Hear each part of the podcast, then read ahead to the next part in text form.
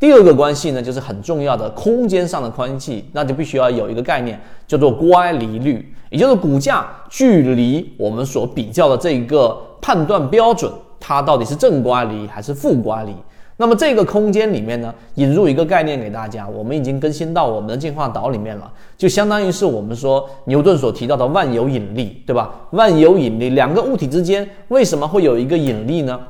那么牛顿他有他的一个解释，一个苹果掉到头上之后，想出了非常神奇的万有引力，解释了大部分的事物，但是还有很多事物解决不了。后来这个爱因斯坦呢，这一个相对论出来之后，告诉给我们，很有可能就是物体把空间给压弯了之后，那么最终才会，哎，所有周边的这个星球就会围绕着这个被弯曲的空间，然后产生一个引力。因此，这个物体的质量越大，它所产生的引力就越大。它是一个物理概念，但跟我们交易有什么关系？同样的。这一个概念，我相信你听完之后，在任何的地方你都没有听过这样的一个呃，方便于你去理解并且具有实战意义的一个概念，就是为什么我们在缠论论和我们的训练营当中给大家提到中枢，其实它就像星球一样，它是有一个很强很强的引力的，而这个引力呢，实际上你可以去用刚才我所说的这个物理概念横向比较。物理概念里面说，之所以会有引力，是因为一个星球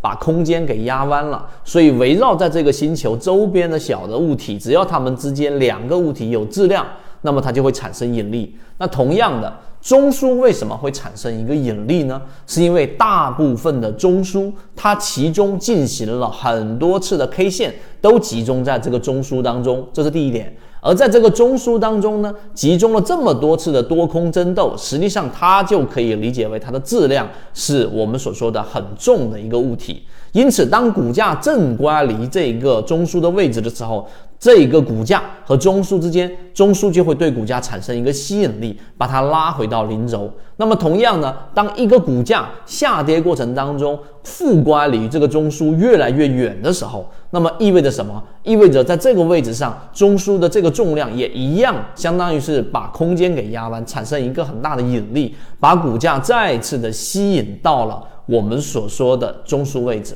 所以呢，刚才我说引入我们的时间，你隔一段时间你要清空这个数据，我们给出大概是一个季度左右，因为你一年以上、两年以上，那么你的这个标准无论是多么的真实和实战，最后它会效用会大幅的减弱。第二个就是我们所说的空间，当它正刮离和负刮离的时候，那么在这种情况之下产生的这个引力，你其实用刚才我们所说的这一个物理概念横向比较下来之后，你就知道为什么在缠论当中里面所提到的中枢是那么的关键。我们在里面提到的第一类型买点、第二类型买点、第三类型买点为什么那么重要，以及我们所提到的级别为什么那么重要。所以你明白这一点之后，其实大自然有很多的事物跟我们交易是相通，并且是这个是第一性原理的。例如说，缠论里面还提到了一个叫同构性，这个有兴趣我们在后面再给大家去讲。所以今天我花了一个比较长的时间给大家去讲了，到底怎么样去比较